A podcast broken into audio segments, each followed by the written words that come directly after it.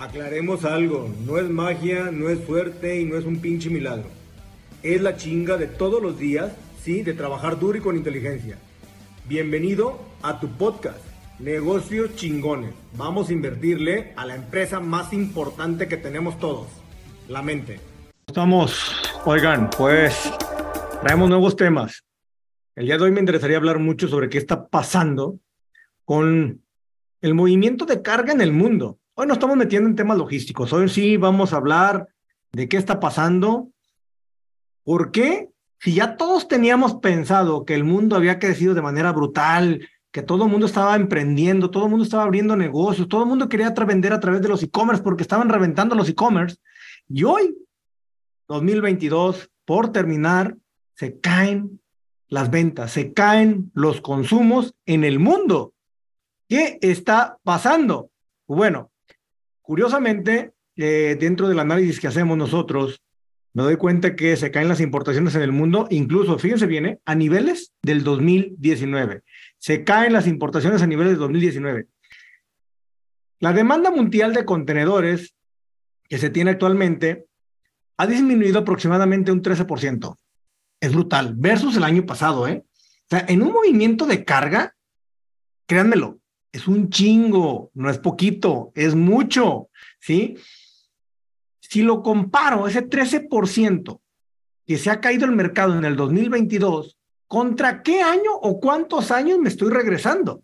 Dirán todos, 2021. No, me estoy regresando a niveles del 2019. Imagínense bien, ¿eh? Creció el comercio mundial un 13%, hoy me regresa al año 2019 y me dice, ey, ey, ey, ese es tu punto de partida. ¿Por qué? Incluso en el último trimestre, déjeme le digo que estuvimos todavía 3% menos que el mismo trimestre del año 2019, lo cual sí es preocupante, porque ¿qué quiere decir esto? Que no nos está alcanzando el dinero hoy para poder comprar cosas afuera.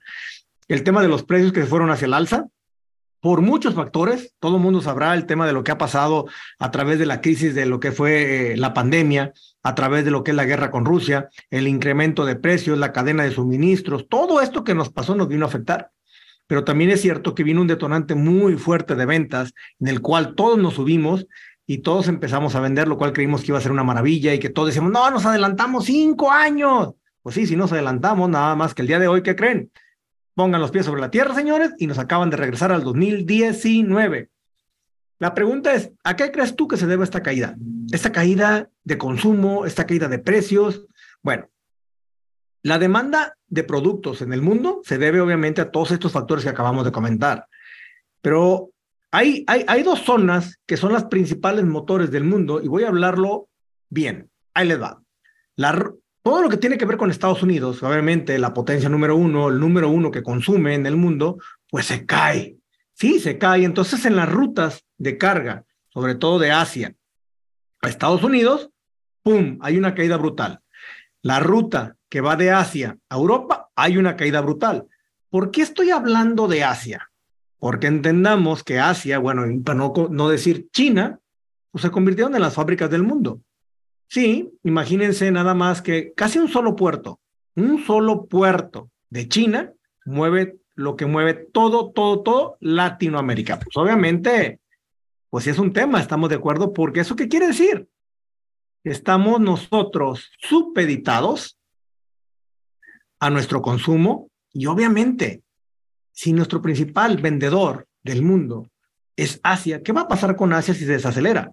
Pues obviamente el problema puede ser mucho más grande y es donde les digo a todos, hay que tener mucho cuidado en dónde pones tu dinero, cuida mucho tu flujo me queda claro que la mayoría de los clientes, la mayoría de nosotros, vamos a tratar de apalancarnos.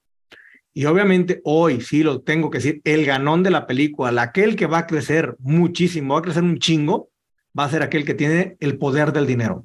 Hoy, más que nunca, el cash, el, el cash que tengo, el dinero que lo tengo para jugarlo, es aquel que va a venir a comerse el mercado. ¿Por qué? Porque tiene la oportunidad de dar créditos. Entonces, hoy estamos en un juego de dinero más que en un tema de rentabilidad. Y lo quiero decir así porque creo que ese es el principal motor. Si tú das crédito hoy, pues vas a poder jugar. El problema es a quién le vas a dar crédito y cómo te vas a cerciorar de que al que le va a dar crédito va a tener las condiciones para poder pagarte. Justo es uno de los problemas más grandes. Entonces, Entendamos que a final de cuentas, esto que está pasando no es otra cosa más que un ajuste de mercados, ¿eh? ¿Qué está pasando con las criptos? ¿Qué pasó con esos mercados? Es un ajuste de mercados. ¿Por qué? Porque era imposible, imagínense, ya estábamos hablando Bitcoin, no sé, cincuenta y tantos mil dólares, sesenta mil dólares. ¿A qué niveles estamos el día de hoy? Se cayeron. ¿Cuánta gente perdió lana? Muchísima. ¿Por qué? Se están estabilizando los mercados. Eso es lo que está pasando. ¿Qué está pasando con las startups? Las startups que iban los unicornios, decían, güey, ya soy unicornio. Sí, hoy estamos al 20% de los unicornios del año pasado. ¿Qué quiere decir? No hay tantos unicornios. ¿Por qué? Porque no hay suficientes venture capital que les apuesten con las valuaciones que tienen. ¿Qué quiere decir esto? Tienes que bajar tu valuación. Son ridículas. La mayoría de las valuaciones son ridículas. La mayoría de los unicornios hoy está despidiendo gente está despidiendo gente, pero de manera masiva. O sea, imagínense, ¿qué quiere decir? Fueron, robaron talento, fueron, compraron mercado, hoy no les alcanza el dinero porque los venture capital no están dispuestos a seguirlos fondeando. Entonces hoy tienen que ser rentables y no lo son. Está cabrón.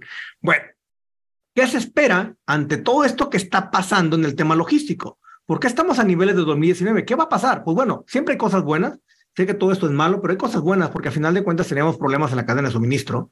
El just in time no funcionaba. Hoy lo que va a hacer es que todo vuelva a la normalidad. Los puertos se están descongestionando. Hoy sí los puertos van a tener los espacios, los tiempos y todo para volver a funcionar como debían de haber funcionado.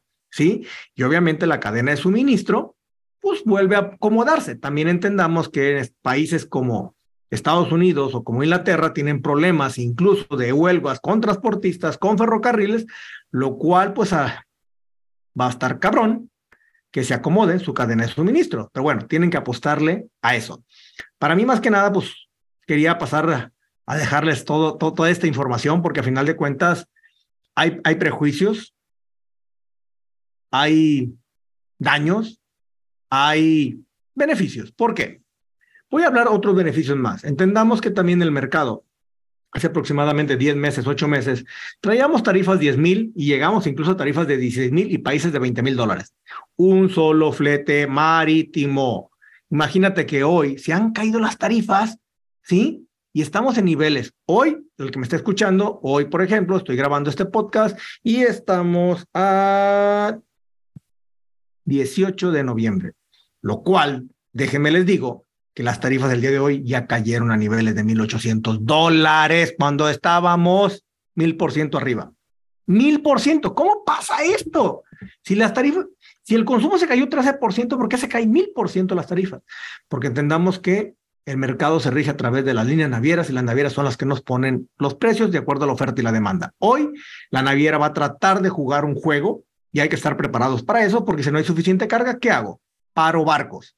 Va a empezar a parar barcos para que para que no haya suficientes espacios. Eso hace que al no haber espacios las tarifas se sigan manteniendo un poquito arriba.